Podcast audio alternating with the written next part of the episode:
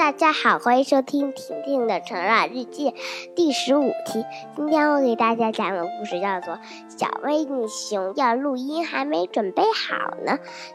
小威尼熊他他要录音，因为别人他都超过他了，但还没上线呢。他就说：“嘿嘿嘿嘿嘿，我没上线，我要下线。”爸爸说：“啊，没关系的，我们一点一点。”往前好不好？嗯，那怎么呢？每天，他说为小美女熊说为什么凯叔就在我们的前面呢？可是，可是你你没讲过故事呀？我讲过，只是没看见嘛。哦哦哦，因为凯叔他都录了好几年了，差不多都有两月了，是没？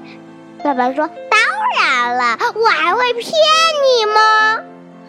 说：“小维尼熊说呀，我就想上线，我要超过凯叔。可是凯叔他是三十三位，你才一百位。”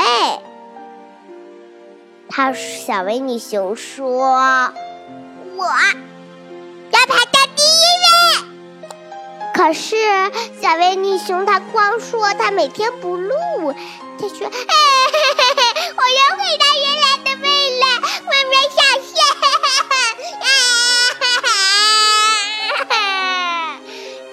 小维尼熊说：“小维尼熊的爸爸说，哎呀，好啦，咱们一点一点，就像台阶一样。凯叔都了好几个月了。”小维尼熊说：“现在该睡觉了，没人给我讲故事。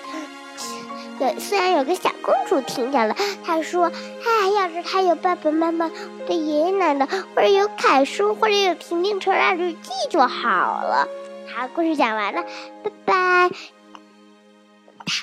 的问题是：为什么谁会跟他讲故事呢？要是你知道的话，录个音给婷婷听。好啦，今天就到这里吧，拜拜！锄禾日当午，好啦。